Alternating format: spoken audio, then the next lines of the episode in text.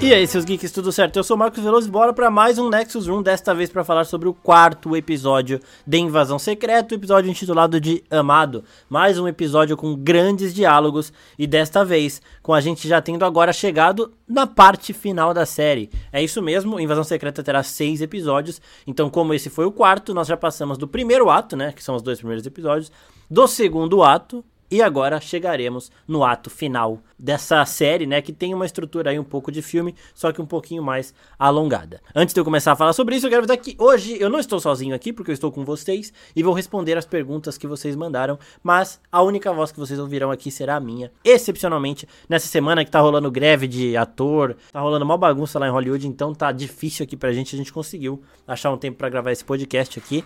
Então bora falar sobre esse episódio que, na minha opinião, mantém aqueles diálogos maravilhosos e mantém também essa estrutura da série de uma ameaça crescente e, é claro, com a gente acertando mais coisa. Nessa semana foi confirmado aqui do que a gente já sabia desde o primeiro episódio, de que o Rhodes é mesmo um Screw, e a gente também vai falar sobre essa Screw, que é o Rhodes, né? A gente vai falar dela daqui a pouquinho. O episódio começa mostrando outra coisa que a gente já tinha antecipado para vocês, então quem ouviu nosso podcast ou nosso vídeo de primeiras impressões da semana passada, nem ficou em choque com a morte da Gaia ali, porque ela não tinha morrido mesmo, ela não morreria, não seria, ela é uma personagem que vai ter muito mais importância nessa reta final aí. E aqui mostra, né, tem um flashback de como ela sobreviveu. Então, antes dela sair ali do complexo dos Screws, antes dela fugir, ela acionou a, a, mente da cientista que mexe com esses equipamentos, com essas pesquisas genéticas e tudo mais. A mesma mente que a Screw, que está roubando agora a identidade dessa cientista, usou para fazer o soro de Super Screw e tudo mais. Então a Gaia acessou essas memórias e descobriu como ela faz para se tornar uma Super Screw, né? O que, que ela tinha que fazer, qual seria o procedimento. Então ela fez tudo. Eu não sei se tem um soro lá, se ela se injetou esse soro. Eu sei que ela entrou naquela máquina lá, que cheia de luz ali, que tá no meio do complexo ali dos Screws, e ela acabou adquirindo os poderes do Super Screw, que a gente já explicou também quais são esses poderes em outros episódios, né? Então agora ela tem aquele fator de cura absurdo dos Extremes. Só que isso aconteceu, sei lá, uns 5, 10 minutos antes dela encontrar com o Gravik e ser supostamente morta. E por isso que a regeneração dela também não foi instantânea. A gente vê no final do episódio que o Gravik toma um tiro na cara e a cara dele se regenera na mesma hora. Se isso acontecesse com a Gaia na frente do Gravik, ele saberia que ela não estava morta, né? Eles teriam uma luta ali muito mais longa e possivelmente acabaria ficando pra, é, ruim para ela porque ela estava num complexo Screw. Se ele começasse a perder, era só ele chamar outros Screws ali e ela estava sozinha no meio do mato contra todos esses outros aí. Por isso, né? A regeneração ainda estava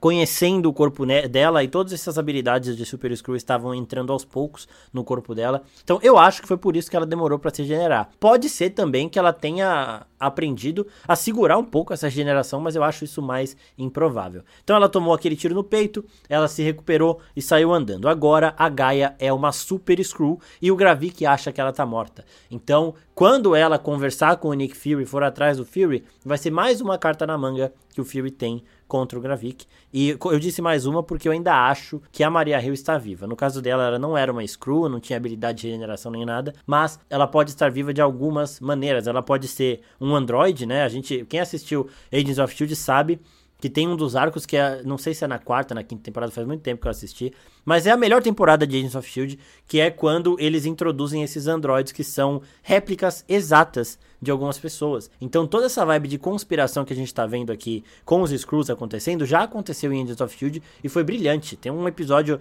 é, da Gemma e do Simmons lá que eles ficam, eles são um casal, né? Eles se amam desde sempre. Antes deles ficarem é, namorando tal, eles já se amavam como amigos e tudo mais. E eles têm essa paranoia um com o outro e é bizarro de bom. Lá não tinha Screw, era através desses androides que são a imagem e semelhança de alguém, pensam também com a pessoa e às vezes a pessoa nem sabe que ela é um androide, tá ligado? Então pode ser que da Maria, o caso da Maria Hill tenha sido esse, que a verdadeira Maria Hill esteja em outro lugar. Podem ser outras coisas, o Nick Fury já disse isso em outros podcasts. O Nick Fury morreu em Capitão América 2, né? Ele quase morreu. Para os olhos do mundo ele estava morto, mas ele conseguiu ser salvo e voltou. O Coulson morre em Vingadores e Agents of Shield deu um jeito de salvar. Então essas mortes de agentes, elas nem sempre são definitivas. Eu acho que com a Maria Hill é a mesma coisa. E o Nick Fury sabe, tá? O da Maria Hill ele sabe e ele está guardando esse segredo de todo o resto do mundo porque é assim que você espiona, é assim que você ganha essas guerras frias e essas invasões aí que estão acontecendo. Então, o Nick Fury precisa ter segredos e para ele ter segredos, ele tem que ter segredo de todo mundo, até mesmo da mãe da Maria Hill. Ele sabe, ele tem certeza que a mãe dela é uma Skrull? Não, não sabe. E mesmo se soubesse também, ele não sabe se tem Skrull ali perto. Ele não pode falar para ninguém que a Rio tá viva. Pode ser que a mãe dela queira achar ela ou dê algum deslize, caso ele conte. Então, ele não ter contado para a mãe também não invalida nada. Eu sigo apostando aqui que a única morte real até agora foi a do Talos. A gente vai falar disso daqui a pouco porque foi um momento muito foda, mas vamos então chegar às outras partes do episódio. Depois daquela abertura bizarra, nós temos um flashback de 2012, mostrando o Nick Fury e a esposa dele, a Varra, ela falando da iniciativa dos Vingadores, se perguntando, eu acho que alguém que eu conheço foi que juntou esses maiores heróis da Terra. Ela estava falando do Fury mesmo, e essa cena tá aqui para mostrar um pouco mais da relação dos dois e de como o Fury é importante para ela, né? Ela recita um poema para ele indicando que a coisa que ela mais queria na Terra, na vida dela, é ser amada. E que o Fury realizou esse sonho dela. E isso daí trabalha muito bem a relação dos dois, é algo que vai voltar depois em um dos melhores diálogos que a gente teve nessa série aqui e provavelmente em muitas das séries da Marvel. Né? A gente tem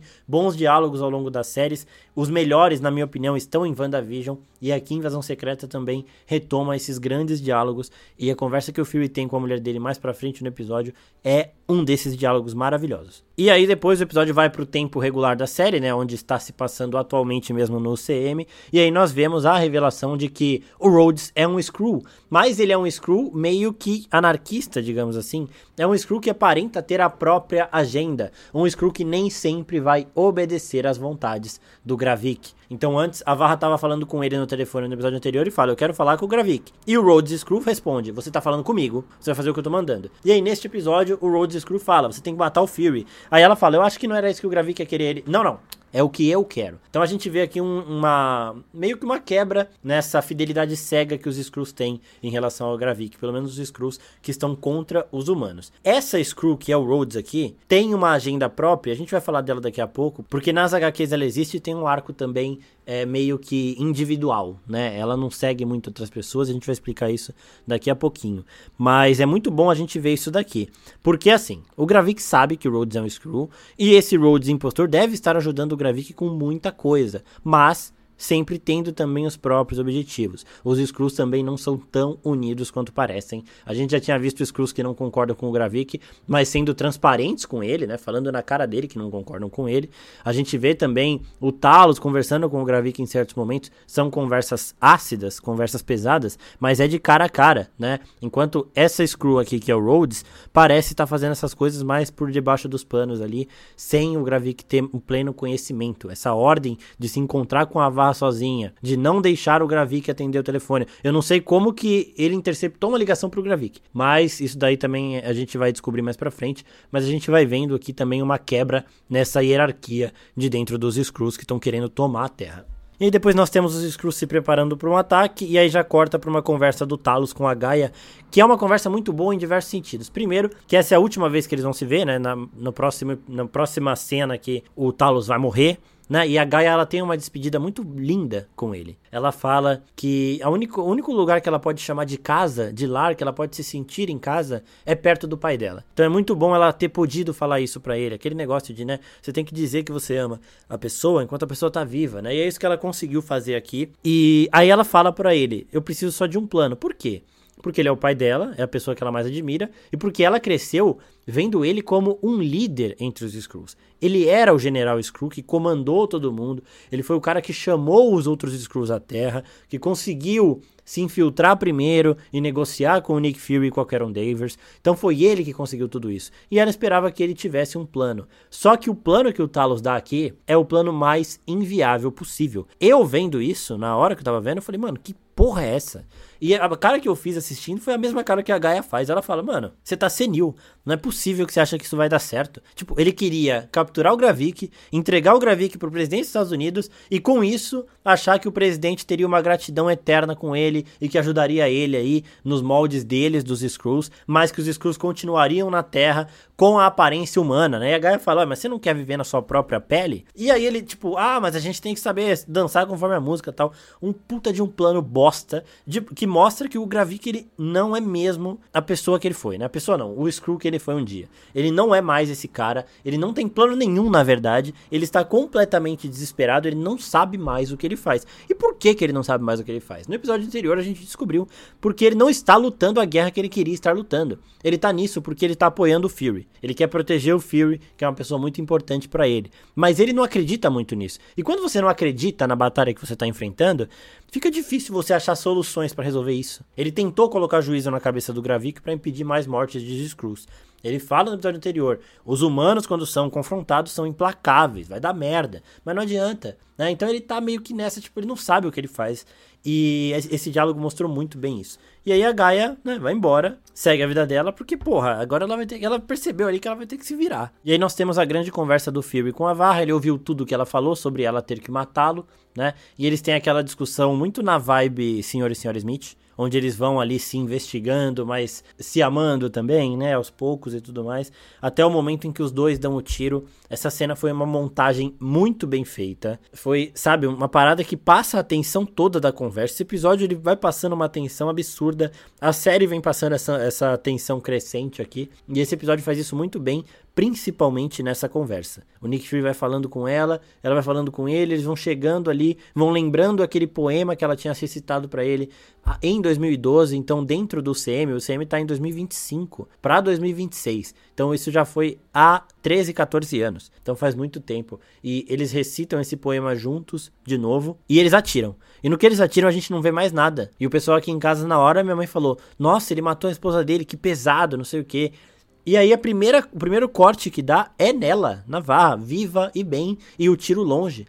E aí depois vai pro Fury também bem, ele faz uma graça, né? Não sei se agora a gente se divorcia ou renova os nossos votos. Porque os dois ali, naquele momento, na mesa, sabiam que um tinha que matar o outro. Só que os dois estavam dispostos a morrer ao invés de matar o outro, né? Então, o Nick Fury preferia tomar o tiro do que atirar nela, e ela preferia tomar o tiro do que atirar nele. Então foi essa a parada. Não é que os dois combinaram de errar, tá? É que eles fizeram isso sem saber, sem um saber o que o outro fazia, plenamente fazendo o que eles queriam ter feito, né? Então, ela não queria matar o Fury, ela, ela queria que ele atirasse nela e, e ela morresse.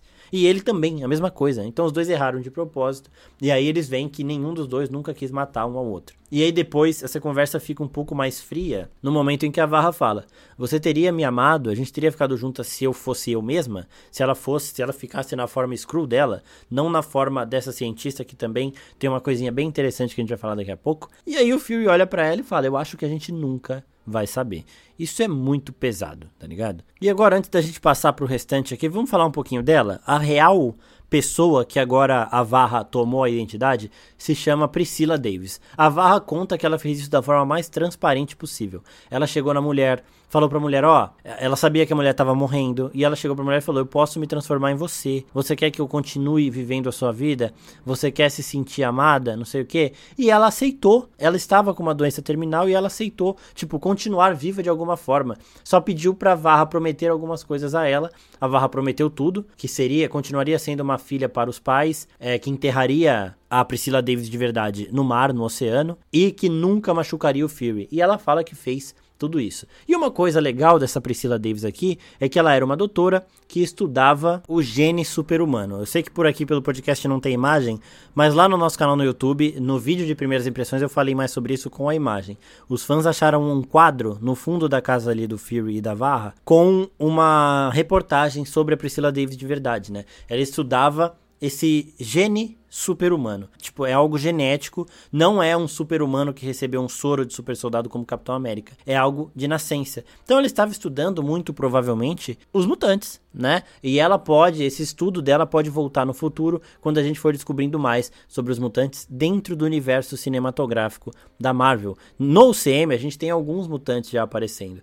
Teve um mutante que apareceu lá em She-Hulk, que é o Senhor Imortal, né? Ele, ele é uma raça ainda superior aos mutantes, né? Só que ele se considera um mutante também.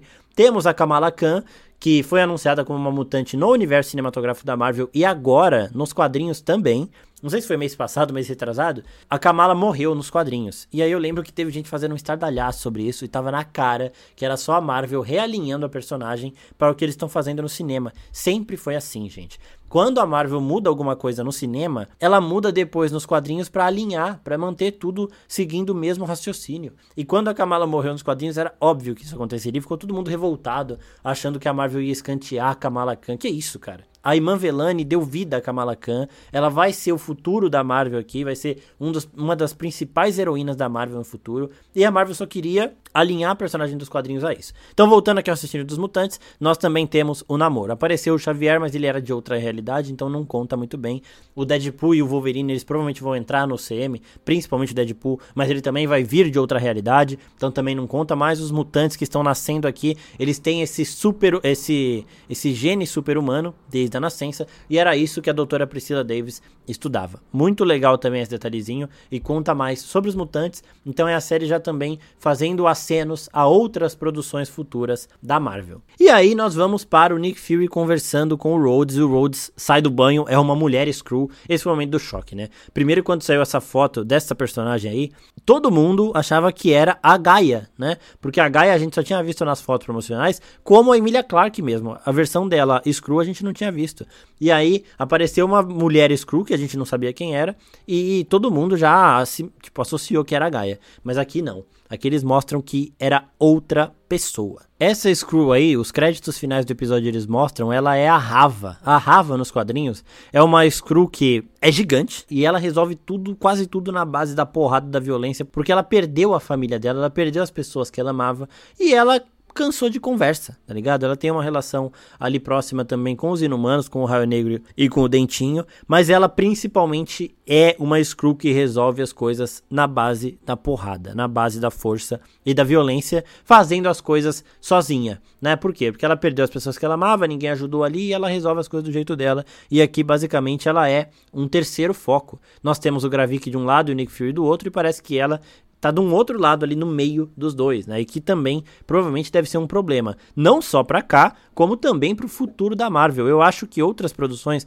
o JP tinha falado disso já no, no podcast passado, outras produções vão tratar dessa invasão Skrull. Não do Gravik necessariamente, porque pode ser que ele seja derrotado aqui, mas pode ser que surja uma ameaça ainda maior, que seria a Rava. Eu também não sei, né? Porque agora que o Fury já sabe que o Rhodes é um impostor, pode ser que ela acabe morrendo e o Gravik se sobre ou que um outro Skrull surja aí depois como essa grande ameaça. Porque séries como filmes como Capitão América 4 e Thunderbolts devem sim tratar dos Skrulls, tá bom? E Armor Wars também. Armor Wars é um filme que seria uma série sobre o máquina de combate e deve tratar sobre isso. E aí o Rhodes e o Fury eles conversam, o Fury já sabe que é o Rhodes ali e o Fury tá querendo mostrar pro Rhodes que ele já sabe, né? Porque ele fala, ó, ele chega pro Rhodes e fala: Eu descobri que tem uma pessoa muito perto do presidente, que é um Screw.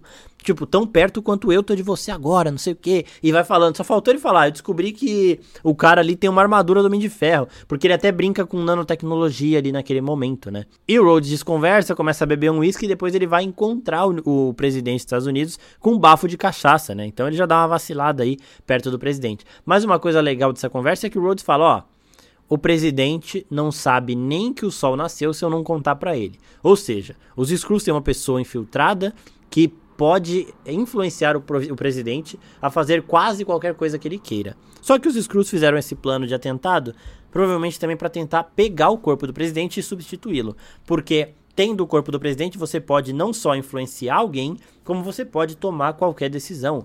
Se você tá no Rhodes ali, o Rhodes ele tem que virar o presidente e falar, ó, oh, se eu fosse você, eu atirava um míssil na Rússia. E o presidente vai falar, obviamente, vai falar não. E não vai atirar. Agora, se você tem o presidente, ele só chega e fala, atira um míssil na Rússia, e a pessoa já vai lá e atira. Porque é ele que manda, tá ligado? Então os Skrulls queriam ele ali. E o Rhodes, nessa conversa com o Fury, tá tão arrogante, né, que ele nem percebe que o Fury já sabe que é ele ali. Que ele é um impostor, que ele é um Skrull, que ele é, na verdade, a Rava. Então a gente segue com o presidente já indo nesse caminho. E aqui também mostra que o Rhodes impostor. Eu vou falar Rhodes, tá, gente? Mas vocês sabem que é o impostor, né? O outro Rhodes não apareceu é, ainda. A gente nem sabe quando ele foi trocado, daqui a pouco eu falo disso também. O Rhodes, ele tá trabalhando junto com o Gravik porque ele fala, ó, a gente já saiu, tal. Ele fala o nome lá do presidente, que é Citadel, né? Cidadel, sei lá. E, e aí ele dá as coordenadas pro Talos, pro Gravik fazer o ataque. E aí o Gravik ataca e começa aquela zona toda da, do final do episódio. Uma cena também muito bem feita, passa atenção, uma, uma treta que você não vê nem para onde tá indo, mó zona ali. É muito da hora essa confusão no meio de uma luta dessa, porque realmente foi do nada. Tava o comboio é, presidencial ali, do nada caiu um míssil, já desceu um helicóptero, já saiu gente atirando, e aí você não sabe quem é quem, tem um monte de screw ali que pode virar qualquer pessoa. Então é muito bem feito e foi muito. passou muito bem a imersão também dessa cena. E uma coisa perfeita aqui, que a gente já viu em outros momentos e a gente vê agora de novo, é como o Gravik ele perde a calma dele quando ele vê o Fury e quando ele vê o Talos, né? Ele tá lá seguindo o plano, atirando é, no comboio junto com os homens dele. Quando um dos homens dele fala, o Fury e o Talos estão aqui, ele esquece tática, ele esquece tudo. Ele, ele mostra os poderes de Super Screw. Ele usa ali o, a elasticidade do Groot. Ele também toma tiro e não acontece nada com ele, porque ele tem essa regeneração também. E ele vai para cima loucamente, porque ele quer chegar nesses dois, tá ligado? Então ele perde completamente toda a calma dele ali e parte para cima. Enquanto isso, o Fury e o Talos precisam salvar o presidente. Eles têm que tirar o presidente dali, porque se eles pegarem o presidente, aí fudeu. Aí vai ser a humanidade mesmo em guerra. Eles vão ter o presidente também sob o poder deles. O filme vai estar ainda mais sozinho para tentar convencer o mundo de que o presidente é um impostor. Vai ser foda. Então eles têm que tirar o presidente dali. E o Talos começa a quebrar o vidro mais blindado do mundo na base da porrada. Essa cena foi muito boa para mostrar a força de um Skrull comum. Lembrando que o Talos não tem o soro de Super Skrull lá. Ele não tem nada além. Ele tem a super força que os Skrulls têm de nascença. E ele começa a socar aquele vidro blindadaço. Ele sente um pouco de dor na mão. Essa cena é muito bem feita também. E ele vai socando. Só que ele estava muito aberto em relação ao tiroteio. E ele tava, mano, completamente na mira dos Skrulls e os Skrulls atiram nele, acertam bem no peito. E essa cena também foi muito dramática, muito pesada. Algo que já tinha sido mostrado nos trailers, mas que aqui eles deram um tom também bem pesado. A habilidade de shapeshifting, né, de mudar de forma do, do Talos começa a falhar, ele vai começando a perder a força dele. E assim, essa é uma das coisas mais naturais para um Skrull.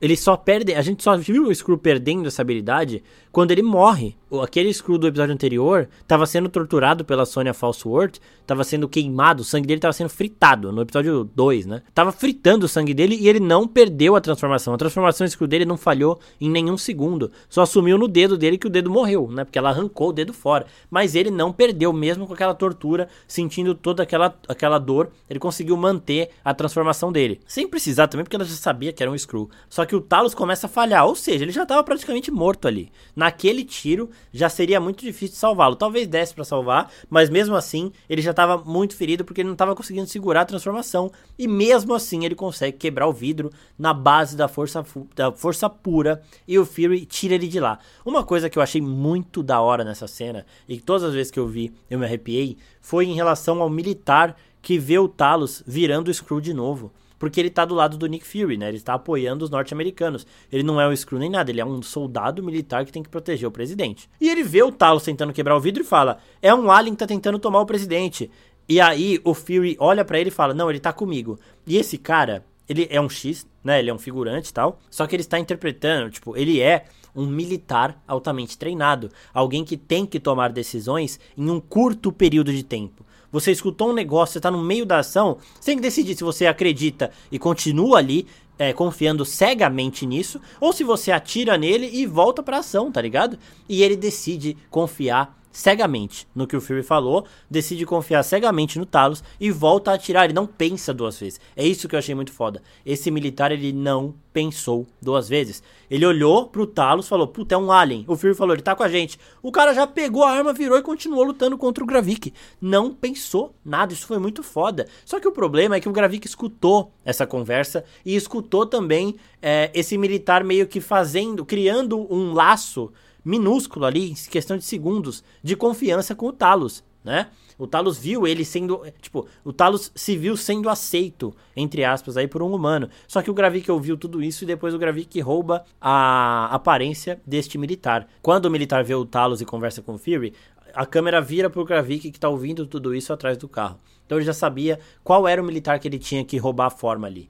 E ele rouba essa forma, se aproxima do Talos e fala: Vou te ajudar a levantar. O Talos olha assim, meio tipo, já morrendo, e percebe: Ah, é aquele, é aquele cara ali que confiou em mim, confiou no Fury e tal. E já vai. E o Nick Fury tinha que tirar o presidente lá antes, porque os militares queriam levar o presidente no carro deles. Só que o Fury não sabe, e provavelmente os caras iam pedir ordem pro Rhodes. E o Rhodes é um screw, e o Fury sabe disso. Então ele precisava botar o presidente no carro dele logo. Ele fala, não, deixa que eu levo e pronto. Já colocou o presidente lá e falou pro Talos, calma aí que eu já volto. Só quando ele vira para ir buscar o Talos, o Talos já tá no ombro deste militar, só que agora é o Gravik. E o Fury percebe. Não é que o Fury tava com medo do militar que antes tinha aceitado aquilo ali, fazer alguma coisa. Ele já sabia que não era o cara. E ele fala: solta ele, solta ele. Eu mandei soltar, não sei o que, e atira. E o Gravik, mano, já volta na forma dele. E ele espera o Fury olhar. Ele queria que o Fury olhasse e ele dá uma facada no Talos, essa cena é muito forte, porque o Talos, tipo, meio que se sentiu acolhido por um humano. Foi coisa rápida, mas meio que se sentiu acolhido. E ele tava ali, sabe, completamente entregue, completamente fraco nas últimas. Ele ia desmaiar, se o Fury não chegasse no hospital logo ele ia morrer, mas ele tinha chance de ser salvo. E ele tava confiando no cara que ele achou que tinha confiado nele. E aí, antes dele morrer, ele vira e olha no olho do Gravik e o Gravik olha para ele. Sabe? Ele, tipo, ele olha assim, ali cai. Essa morte me pegou muito por eu achar que foi a primeira morte realmente definitiva até aqui. Teve gente que mandou perguntas sobre isso, então já respondendo. Mas foi muito pesado por isso, porque o Talos morreu no momento mais vulnerável e fraco dele, sem conseguir fazer nada que ele queria. É muito triste ver como um general que achou um porto seguro para os Skrulls, que conseguiu salvar o seu povo, manter o seu povo vivo, morre vendo tudo descarrilhar. Ele não conseguiu proteger a Gaia. Ele não conseguiu convencer o Gravik a tentar a parar de ter uma guerra com os humanos. Ele não conseguiu ajudar o Fury, cuidar dos Skrulls e acabar com essa tentativa de invasão, tentativa de guerra. Ele não conseguiu fazer nada e ele morreu. Então foi muito triste ver um herói indo dessa forma, sabe? Foi muito pesado por conta de toda essa vulnerabilidade que ele tinha e por todo o rosto que ele faz. Porra, é muito triste mesmo essa cena. Eu achei muito pesada em todos os níveis. E aí o Fury, e até por isso eu acho que a Rio tá viva, porque aqui o Fury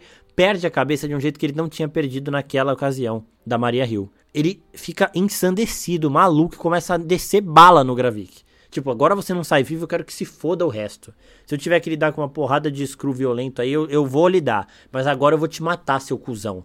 Só que ele não consegue, porque o Gravik, ele já tem o soro do Super Screw e mostra essas habilidades de regeneração na frente do Fury. O Fury estoura o rosto do Gravik e o Gravik recupera instantaneamente. Dá a entender até que ele tem uma habilidade Super Screw mais poderosa se a gente comparar com o tempo de regeneração da Gaia. Eu já falei o que pode ter motivado aquilo, mas também, se for algo natural, o Gravik se recuperando instantaneamente mostra que ele também é um, um Super Screw ainda mais forte que os demais. Faz sentido porque ele é o general, né? E essa morte já tinha sido antecipada nos trailers. Se vocês assistirem um vídeo que tá linkadinho aqui na descrição desse episódio, que é a nossa análise de trailer, a gente fala bem dessa cena.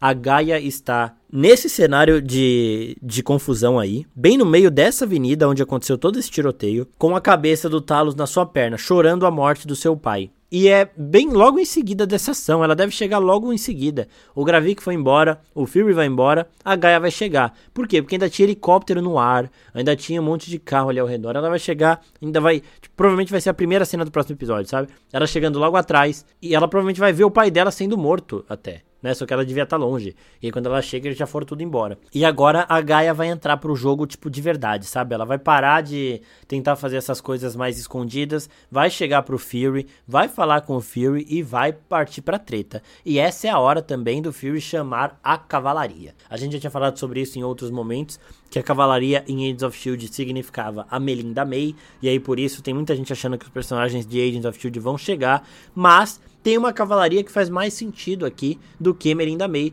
que é Mônica Rambeau. Mônica Rambeau tem os poderes e habilidades tão fortes, provavelmente, quanto da Capitã Marvel, né? Ela é uma heroína muito forte que trabalha junto com o Fury e com a Sword. No último episódio de WandaVision tem uma cena pós-créditos que é a Mônica Rambeau conversando com uma Screw que estava trabalhando para o Nick Fury, né? Então é muito mais provável que ela seja a cavalaria que ela seja a pessoa super poderosa que vai ajudar o Fury nessa treta. Ela já mostrou as habilidades dela em WandaVision e ela está com o Nick Fury em todos os momentos do trailer de The Marvels que a gente viu. Então é muito provável que essa reaproximação dos dois aconteça ainda aqui em Invasão Secreta. Então, eu acho bem difícil. Eu gostaria muito que a Daisy Johnson e a Melinda May aparecessem aqui, duas personagens de Agents of Shield. Mas eu acho muito mais provável que seja a Mônica Rambeau e também vai ser foda, porque ela é foda. Então aí a gente teria Mônica Rambeau, Gaia, que é uma super screw, ajudando o Nick Fury, além da Maria Hill, que seria também uma carta na manga aí pro Fury.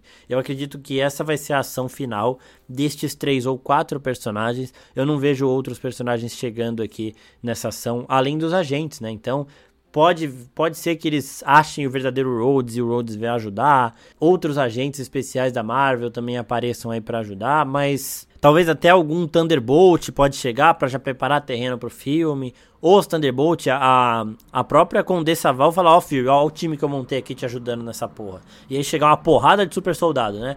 Chega o Bucky, chega o Red Guard, chega todo mundo. Porque é guerra Estados Unidos e Rússia, e aí você tem dois caras que já participaram de conflitos dessa forma. Ou o Guardião Vermelho, que era para ser o Capitão América russo, e o Bucky, que também foi criado ali para ser um contraponto ao Capitão América, uma resposta aos Estados Unidos, né? Então, já faria sentido também eles aparecerem. Eu acho que a cavalaria, quando o Nick Fury fala, pode ser também os Thunderbolt, tá? A primeira aparição dessa equipe, com menos membros, é claro, mas eles já aparecendo para ajudar o Fury. Acabei de pensar nisso, eu não tinha pensado antes, não vi muita gente falando, mas é bem provável também, pode ser que eles apareçam aqui, que seja o começo da trama que a gente vai ver lá no filme dos Thunderbolts, que está marcado para 2024. Acho que é um dos filmes de 2024 da Marvel. Então agora vamos responder as perguntinhas que vocês mandaram lá no Instagram. Lembrando, toda semana, acaba o episódio, a gente já coloca lá a caixinha de perguntas, vocês mandam suas dúvidas sobre o episódio. Vamos lá.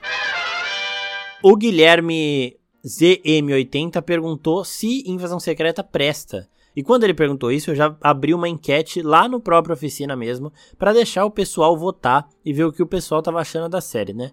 E o resultado da enquete já saiu e 77% dos votos foi para sim, a série está muito boa e presta. 23% foi para não presta, é bem ruim, mas tem uma galerinha aqui que eu andei vendo, tá, senhores que votaram e não presta, que não assistiu a série. Então, pessoas que não assistiram a série votando que a série é ruim sem ter visto, também não é muito bom não, não conta muito. É, não dá para saber exatamente a porcentagem, mas menos de 23%. Eu devia ter colocado uma outra, uma outra opção que é não assistir né? E eu não coloquei acaba dando margem para isso mesmo. Mas o importante aqui é que 77% das pessoas que votaram estão aprovando invasão secreta. Então, quem respondeu a sua pergunta não fui eu, foi o público da oficina mesmo, tá bom, Guilherme? Muito obrigado por ter mandado pergunta aqui. Espero que você, se não estiver assistindo ainda, agora comece a assistir. O Gui Serra. Será que o Rhodes é o verdadeiro chefe dos Screws? Não é, mas é uma Screw que tem ali também, ela deve ter também a sua força política, não só ser uma, uma Screw forte o suficiente para fazer as coisas do jeito que ela quer sozinha, como também ter os Screws que são mais fiéis a ela do que ao Gravik, tá?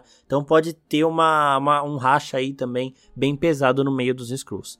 O Carlos Yashin pergunta: o Talos morreu de verdade? Eu acho que sim. Eu acho que pela primeira vez eu tô acreditando numa morte nessa série. Se a gente for parar pra pensar, os quatro episódios acabaram com morte, tá? O primeiro com a da Hill, o segundo foi daquele Screw lá que o, o Gravik pegou, que tava sendo torturado pela Sonya Falsword. Essa é uma morte que a gente não ligou, mas é uma morte, né?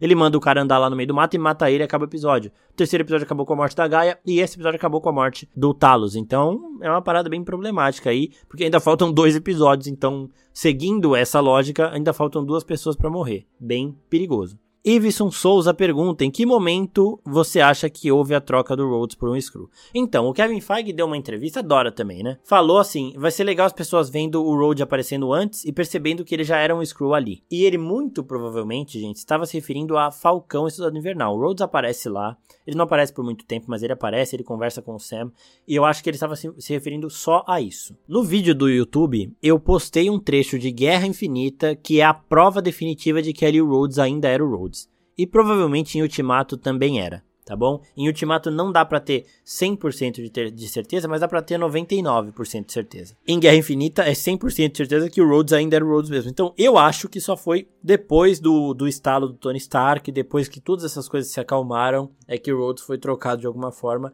Então eu acho que a produção antes de Invasão Secreta, que já o Rhodes já era um Screw, é Falcão Cidade Invernal. Então é muito interessante a gente rever, porque a Marvel tá, porra, é muito da hora isso, né? Se eles começarem realmente a popular os Screws em outras produções, vai ser muito foda. O Silva David pergunta aqui: essa Screw se passando por Rhodes tem algum laço afetivo com o Gravik? Então, não dá pra gente saber, porque o Gravik não existe nos quadrinhos da Marvel. Ele é uma. Ele segue uma tendência que a Marvel tá fazendo agora de criar alguns personagens 100% originais. Tá? Então ele não está nos quadrinhos e, e aí por conta disso não dá pra gente saber. Nas HQs, como eu já disse, a Rava ela tem uma predisposição a fazer as coisas sozinha. Então eu acho que ela só é alguém que quer tomar o lugar do Gravik alguém que quer por si só acabar com os humanos de uma forma ainda mais brutal, provavelmente. E que meio que não concorda com o que o Gravik tá fazendo e queria fazer as coisas do jeito dela. Eu não sei nem se ela quer tomar o controle dos Skrulls ou se ela quer só resolver por ela e seguir a vida dela como ela mesma. Pode ser que ela, sei lá, né, tipo, ela tenha ali as ideias dela e não quer, tipo, virar a nova general, não, tirar o Gravik do poder. Ela quer que ele crie o caos mesmo pra ela ficar fazendo as coisas dela e foda-se. Mas pode ser que eles tenham sim que vá se revelar depois. Né, que eles tenham alguma conexão, que eles sejam parentes, irmãos, sei lá, alguma coisa. Mas eu acho improvável, eu acho que ela só é alguém mais caótica que ele, que quer ver o caos de verdade mesmo, assim, porque é uma personagem nos, que já existe nos quadrinhos e que tem a sua certa brutalidade ali, e seria muito legal a gente ver isso chegando nas telas. Espero que vocês tenham gostado. Muito obrigado por estarem acompanhando esse podcast aqui com a gente. Toda semana o Nexus Room sai entre sábado e domingo. Então sempre bom lembrar aqui como funciona a nossa programação. O episódio sai na quarta-feira. A gente assiste o episódio na quarta e já posta vídeo de primeiras impressões na própria quarta. Essa semana o vídeo saiu às duas horas da tarde. Tá bom, vou tentar postar ainda mais cedo na próxima semana. E aí depois, mais pro final da semana, depois a gente pegar alguns detalhezinhos e outras coisas, a gente vem para o podcast o Nexus Room. Faltam só dois episódios de Invasão Secreta, então fiquem de olho em todas as redes sociais, porque também tem thread lá no Threads, no Twitter, tem posts lá na oficina falando sobre a série, então você não perde nada se acompanhar a gente em todas as redes sociais que estão linkadinhas aqui na descrição desse episódio. É isso, pessoal. Muito obrigado a todo mundo que participou, a todo mundo que mandou as perguntas, ao nosso editor Guilherme Pin e até a próxima. Tchau, tchau.